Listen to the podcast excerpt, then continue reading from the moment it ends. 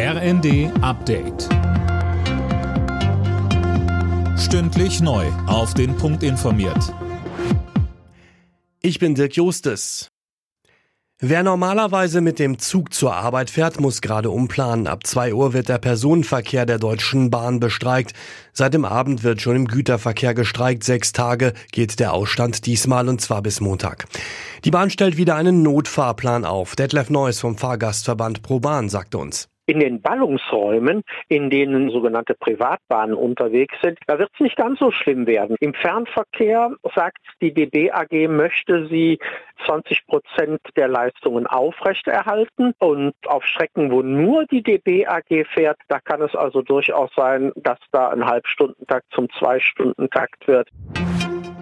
Unterdessen kommt in den Tarifkonflikt anscheinend ein wenig Bewegung. Nach Informationen des Bayerischen Rundfunks hat die GDL der Bahn einen Einigungsvorschlag präsentiert. Darin bleibt die Gewerkschaft zwar bei ihrer Forderung nach einer 35-Stunden-Woche, allerdings soll unter anderem die Arbeitszeit von 2025 bis 2028 schrittweise verkürzt werden. Die Bahn wies den Vorschlag aber zurück. Die Politik lobt den Ausschluss der NPD-Nachfolgepartei Die Heimat aus der staatlichen Finanzierung. Kanzler Scholz sagte zum Urteil des Bundesverfassungsgerichts, das ist eine Bestätigung, dass man den Feinden der Freiheit nicht viel Raum bieten darf. Deutschland mischt wieder im Rennen um die Oscars mit. Schauspielerin Sandra Hüller ist für ihre Rolle in Anatomie eines Falls nominiert. Mehr von Tom Husse. Hüller spielt in dem Film eine Autorin, die mit dem Tod ihres Ehemanns in Verbindung gebracht wird. Auch das deutsche Drama Das Lehrerzimmer kann auf eine Trophäe hoffen in der Kategorie Bester internationaler Film.